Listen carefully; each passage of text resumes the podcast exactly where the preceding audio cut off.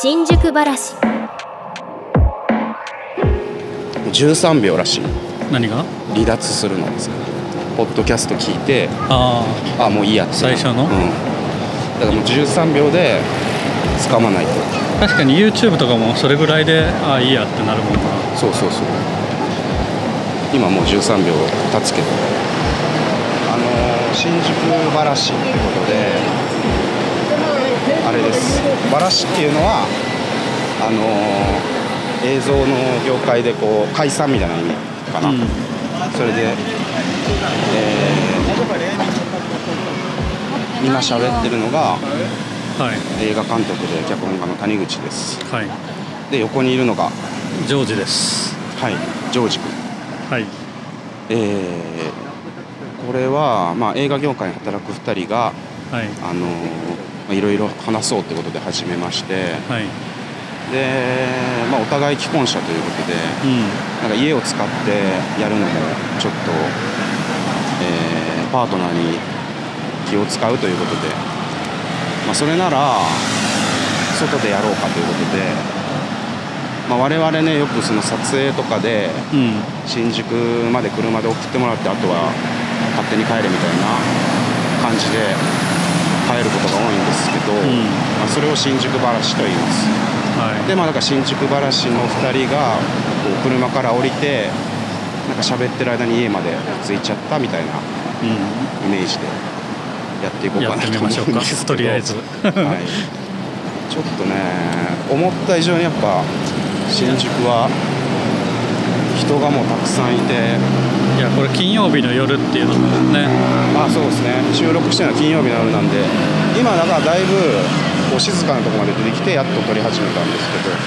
あもうちょっとゆっくり歩きましょうかはいいや今回だからそのポッドキャスト始めようと思ってはいはいまずあの新宿紀ノ国屋の5階に行ってはいあの専門書コーナーあこれポッドキャストの専門書いや違う違うあのいろんなコンピューターとかあーそれ系のマニュアルが置いてるのが5階ではいはいインスタ活用術とかはいはい YouTube で稼ぐにはみたいなはいはいはいのがよく山ほど置いてるコーナーがあるんですけど、そこも隅から隅まで見たけどうんポッドキャストの始め方みたいなのが一冊もなくてああだからえ俺だからそのなんか調べる時とかってうんとりあえずまず本屋に行くんやけどはいはいなんかこんなないことあるかなってぐらいなかった。えこれはだから多分儲からないからですよね多分ねこれやえかでも本は出てるけどもってもうんまあやっぱりその電子書店アマゾンとかで調べれば出たんかなあるのかもしれないですよね僕とねジョージはは実は大学時代の同級生でい、えでそれぞれこう映像の世界に入ってまあ一人は監督とか脚本をやってるやっていてえはいでもう一人はちょっと今ここでは言えないんですけど、僕はねまああのその芸能業界の隅っこで働いております、はいいはいはい、でまあよくね電話で話したりとか2人ともあんまお酒飲まないからうんお茶したりとかしてたんですけうど、んついこの間あそれねそうそう、ええ偶然ある場所で再会しまして そんなことがあんの かっていうそうそうそうそう、えーとその再会した場所が、えー高円寺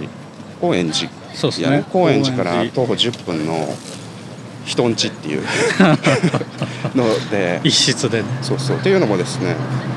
吉田柳さんという俳優さんが、えー普段は笹塚の自宅で一人芝居を毎日のようにやってる人がいて、うすごい、まあ、ちょっと変わった試みをやってる人がいるんですけど本当に自分の家にその指定の時間に来てもらってそうそう勝手に始めてみたいなそうなんですよねその人が高円寺のそのお知り合いの方の家でやる公演っていうのがやってまして「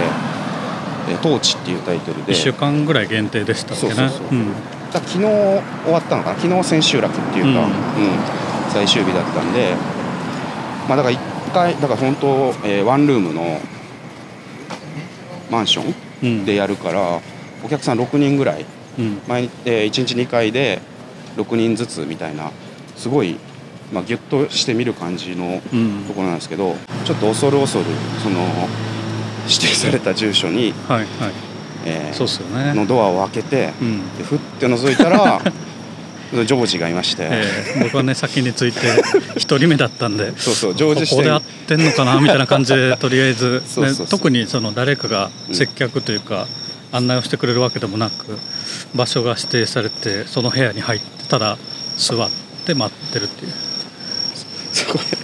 そこでだからあの知らない人の家ででそこでもう吉田八木さんがあのベッドでもう寝てるんですよね、そのまあ、もうすでに演劇が始まってるって感じで、で別になんかそのいわゆるザ演劇の舞台みたいなのをあえて作ってるわけでもなく部屋に、うんもう本当にただの一人暮らしの再現みたいなものがあってそこでベッドで寝てるっていうだからね本当僕は安心しましたジョージがいて でもなんかその普通そういうイベントの会場とかでこう再会したら「あれ?」みたいなうん「えなんでなんでここ来てんの?」みたいな会話になるけど、まうあ、ん人んちだしあとあと吉田さんが寝てるから あんまりその感じにもならずにああみたいなそのまま無言みたいなあ時間がとまあねかかそるの数百人とか数十人の舞台で会うならまだああってなるけど6人しか入れない舞台をこの時間で会うかっていうでもさ十何年間一緒にいてとか、はい近いところにいて、うん二2回目じゃないですか偶然会ったの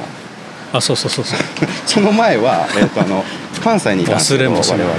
大学関西の大学なんですけどあのテアトル梅田っていうもう今はなくなってしまったそうですね手当たりめだそっかそっか映画館で、うんクリスマスイブの日に、えーミハエル・ハネケの「白いリボン」とうんえーマシュー・ボーンかうんキックアスキックアスねっていう映画が そのまあ両方封切りだったんですよね その日にそうそうそうそう、うんであのそれをはしごするっていう同じチケットをええ買ってたっていうそのロビーでえってなって何見るのって言って 同じチケット2枚を見せ合うっていう、 2人ともはしごする ねイブに羽根家とねマシューボーンのうん、そそれねちょっとあんまりそのいあのできれば別の日に見た方が いい映画ですけどまあでそういう、まあ、変わったね演劇を見たんですけど、うんまあこれがね本当素晴らしくていや面白かったですね面白かったでねもう、まあ、終わった演劇とはいえまあいろいろと内容を話すと問題があるかもしれないので、うんまあ、具体的ななんでしょうこう内容には触れないんですがあのーなんていうかな東京でこう一人暮らししてる男のこう孤独とかあとなんかこうあのどこまで言っていいかな、まあでもあのチラシに書かれてる情報でいうとその夜勤に行くまでのね時間あそうそうそうそうっていうねそれを切り取った物語で、うんでさその俺がなんかその思い出したのがうんあの KK っていう人が監督したはいはい「笑っていいとも」っていうあー作品があるんですけどはいはいあのあの笑っていいともじゃなくてそうそうあのお昼休みはウキウキウォッチングの「笑っていいとも」ではなではなくくててカタカナでうん「笑っていいとも」で、えー当店がついてるはい点笑っていいとも点これがあのーキリンの主催してるなんかアートアワードみたいなのでうんすごい評価されて賞を取ったのに、えー作品が公開できなかったっていうなんおーかちょっと、まあ、それは権利の問題で、はいはいえー実際にあのタモリさんがやってる「笑っていいとも」の映像をすごいコラージュしてあでもうすごいその何ですかねい今で言う今で言わないかマット動画みたいなあうんの からこう確かにねその家でずっと「笑っていいとも」の録画をしてるものを見ている男の孤独にこうフォーカスしていくみたいな、うんうん結構同じ近いテーマだと思うんですよね一人暮らしの男とうんメディアとはいはみいたいな、えーでテレビを通してこう世界テレビでしか世界とつながれないみたいなうん感覚っていうか、まあその既存のそのうんうん番組とかバラエティとかそうそうそうその動画お笑い動画とかネタが持つうん、ものを踏まえた上でそそうれを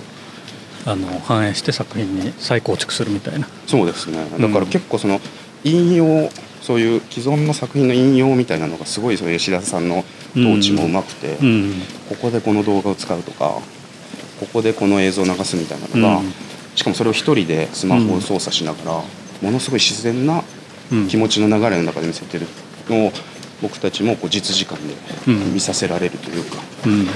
本当リアリティがすごいあるんだけどそれがなんか、うん、ラフな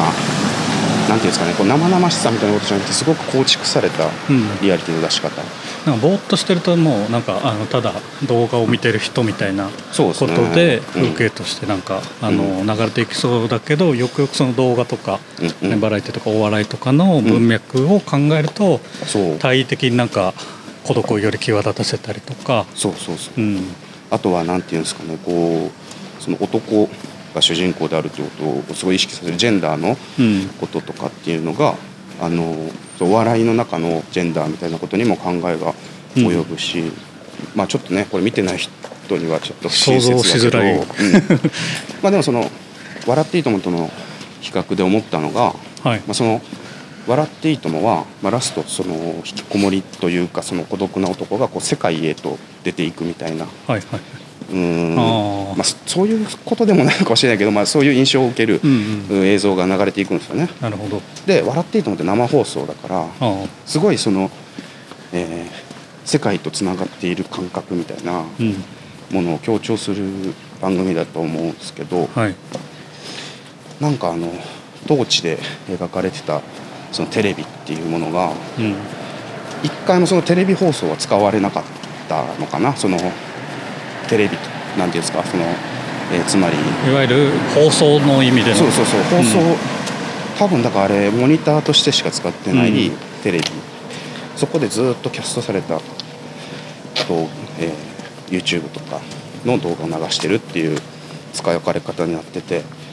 あれってなんか本当に、まあ、自分もそういうね、うん経験があるというか、うんもう本当そういうなんていうかな内容がちゃんとあるものとかうん、を見れなくなったりした時期、ああがあるなと思って。花束みたいなえのあなた恋を花束みたいな恋をした中でパズドラばっかりやってるみたいなああ、それに近いかもし近れいない。というか、なそういうなんか、うん10年以上前ぐらいかな、う大学生にの頃とか、んうんなんかででで別にそんな自分もこうなんていうんですか孤独みたいなうんことでもないうんはずなんですよ。まあそのいわゆるその大学にも誰も一人も喋る人がいないみたいなことではなかったし、うん友達もいるはずだし、うんでその当地に出てくる人物もそうなんですよね。うんうんそうですね周りでこう、おい飲みに行こうぜみたいなことを言ってくれる友達がいたりとかすごい彼はバイトもしているし、うん家族とも連絡家族からも連絡が来たりとか引きこもりではないですそようねそうで外部からすごいその社会との接点みたいなのがすごいいっぱいあるのに、うんこう自分から塞ぎ込んでしまう感じ、うんでそれそれって多分あんまりこううーん彼にしかわからないというかあのーうんなんていうかなあの登場人物の吉田さんが演じたあの男の友達であったり例えばバイト先に彼がいたりした時にはい彼が抱えているものっていうのを、うん多分僕たちは分からないうんしなんか最近の今時のあんまり何も考えてない若者うんみたいな見方をしてしまうと思うんだけど、まあ将来のことを考えてないみたいなうんねそれを本当に高円寺のその一人暮らしをしている家、部屋の中であれを見せられるともう本当あそこで見るしかあちょっと車が住宅街なんでねちょっと静かにしゃべります、はいえーそれをこうあの場所でうんあの時間見たことで、まあ、あの大きい劇場であれを演じられるのを見るのとはまた全然違ううんこう確かに感じ方があったなっていう。そうあのーねさらにそのロケーションがめちゃくちゃいいですよねあそうそうあそのね、後半ねそのバイト行く前に一服してタバコを窓開けてんうん吸うっていう時に窓開けるとうんめちゃくちゃいい具合に電車が通るっそうていうそうだからねあれ多分時間をすごい計算してやってるのかないやーどうなそこまで狙ってないかもしれないですけどまあなんかねその、うんある種孤独のねその主人公うんが部屋の中にいてうんあのその中でうんそのね窓外では多くの人たちがいろんな目的のもとになんかすごいいい公園そうじゃあここ入りましょうか、ちょっとね毎回ここでもいいんじゃないかっていう 歩いて話すっていうテーマだったけど今公園に来て、えーちょっとす、えーすあのブランコの前の柵に座ってますはいでもちょっとね、まあ、ここでずっと夜中まで喋ってると怒られそうだから,、まあ確かにそうですねんちょっと休憩にしましょう、うんそうそうでロケーションがとにかく完璧だよかったっていううん、ねあれをもし映像化するってなった場合ももう、うんうんあのーあれ以上のうん物件が見つけられないんじゃないかっていうぐらいパーフェクトうなんうんうん物件でしたよね、うん、そう我々ねなんかやっぱその我々っていうか僕結構お芝居とか演劇とか見たり本とか読む時に、うんまあ、ついつい無意識に映画にしたらうんこうなるかなとかドラマ化するとうんこうかなみたいなことを、うん、見てる間とか見終わった後とかについつい考えちゃうんですけど、うんまあトーチに関してはもう完璧すぎてというか、まあ、あれ以上の表現方法うんが見つからない、まあ映画的な、ね、表現でもあると思うんですけど、うん窓を開けてそこの世界がそこから広がって、うんうんまあ、確かにあの公演をねそのまま映像で見てもパワーはそんなに失われないと思うけど、うんまあまあねそれはまた違うことになるだろうなっていう。うんうんだってさあの東京でさはい一人暮らし始めた時って、うんどうやっそうですねでも僕は始めたのがあの震災の年であー2011年た、うん、の、まあ、そもそも家探しもままならない不動産屋さんも空いてない状況の時に上京してきたんでうまず住めることがみたいなんうん感じだったんですけどでも割とその今と違う仕事をしてたんでいわゆる結構普通のサラリーマンうんうんの住むような部屋に、ああはいうん、住んでたんですよね当時は俺そこには行ったことなくてそうですねでジョージがその会社を辞めてはいあの映画の業界に飛び込んだ時に、あれねあの池の上そうそうそう池上ですね池の上のうんもうなんかマジで個室ビデオの個室ビデオみたいなほぼソファ ーほぼベッドみたいなそう部あ屋住んでたよの200200の部屋だったんですよね2メーター2メーター2メーター2メーターすごい、うんでもなんかめっちゃ落ち着くうん、もうなんかそのカスタムされたそうそう漫画喫茶みたいなそうそうそうあのだから個室ビデオか漫画喫茶のフラットルームみたいなそこに俺もなぜか泊まりに行きうあのベッドに並んであのあそうそう録画してた『んはいアメトーーク』の「カエロカ千鳥」をそうでしたっそうそう「カエロカ千鳥」を2人で見てけはゲラゲラ笑ってた記 憶がいでもいろいろ見た記憶はだからか1週間ぐらいいた気がするんですけどそうお前らが帰れよって感じか 帰ろうか千鳥を あの千鳥がねあの大阪から上京してきて、うんでもなんか全然仕事がなくてみたいなうん時期の『アメトーク』を、うんあの映画業界に飛び込んだばかりの2人 がゲラゲラ笑いながら見てたっていうちょっと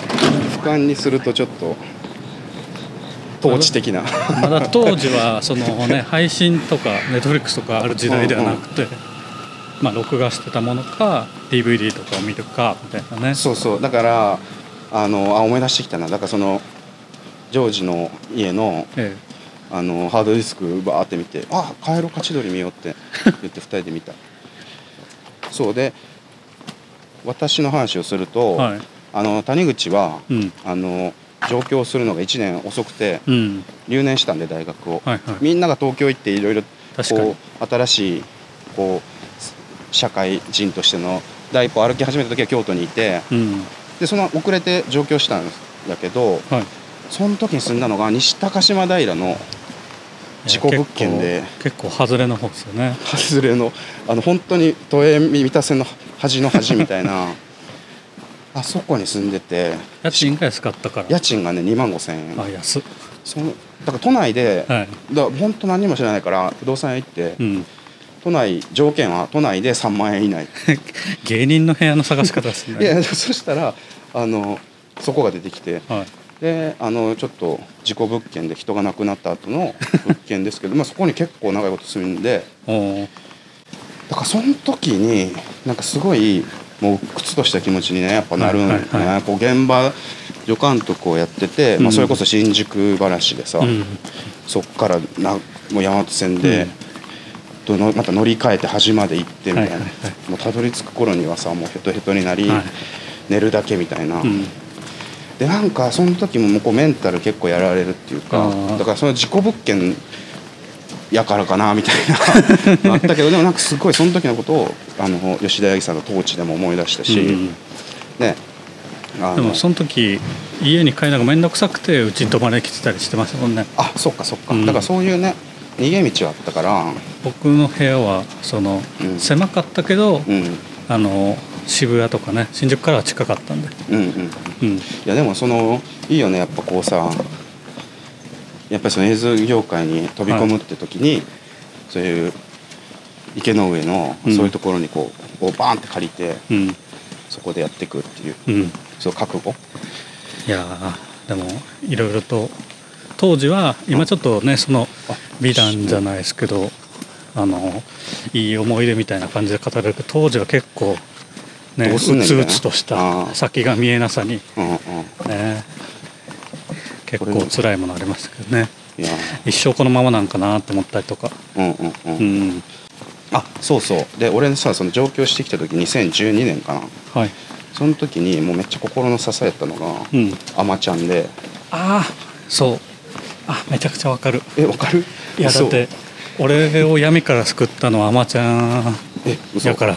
やあのさ「あまちゃん」ってだから前半があの、うんえっ、とあの地元編っていうか、はいはいはいでその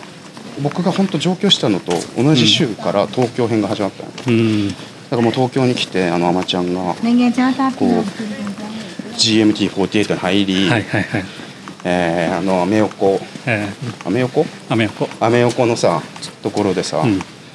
やってるのをこう本当あのテレビデオを持ってきてさ関西、う京都からうんそのテレビデオの中で見てうんで仕事というか仕事もなかったからはいはいバイトに向かうみたいなはい感じで見てたな毎日、いやーそうなんですよね僕も結構同じなんですよね結構そのねあのうつうつとしてた時の、うん結構希望の光がアマちゃんだったんですよね、うんうんうんでも僕はあのそもそも朝ドラをほぼ見たことがないああし追ったこともないけど、うんうん唯一あれだけはちゃんと追ったというかえあの時ってさ配信とかってあったんかな俺どなんかいやいや全話見た記ちゃんと全話見てていやどうや配って信見はなかてったたんやろうと思ってハードディスクもなかったしうんななんか知らんけどまあなんか見るチャンスを絶対合わせて見てた気がする確かにうんあハードディスクなく見てたあハードディスクなかったなあの時だからテレビではもうめっちゃちっちゃいあめっちゃその画面の記憶が残ってるなだからさあの東京に出てきてうん不安な中で生きてる、で三又又蔵と会ったよみたい なさあそれちょっと違ったかもしれんけど、はいなんかさそれをめちゃくちゃ覚えてるなあとさうん東京来たらやっぱ芸能人と会うみたいなはいはいはいので言うと、俺最初に東京で見た芸能人が与沢翼 でそのさなんかあれ一緒に見なかったっけあそうかもえ今の与沢翼やんなっていうそう車で、うん、そうそうそうえその時もいたそれを運ジョー転しジていたた俺えマジで あじゃあちょっとそそのの時時ジョ運ー転ジしてたのが僕ですよあまああそれ車をは今今急に記憶が つながりました、いやあれのねやっぱ落あ差すごのかっしたかも場所が六本木だったんでそすうよそうねそう絵に描いたような与沢翼がさこう、ん女性を連れてさうんこのそのなんか上京したてで全く仕事なく、ん2万5千円の家に住んで る男とええ秒速でト男ップをが稼ぐね男がすれ違った夜っていうのはだから本当東京はいろんな人がいますよね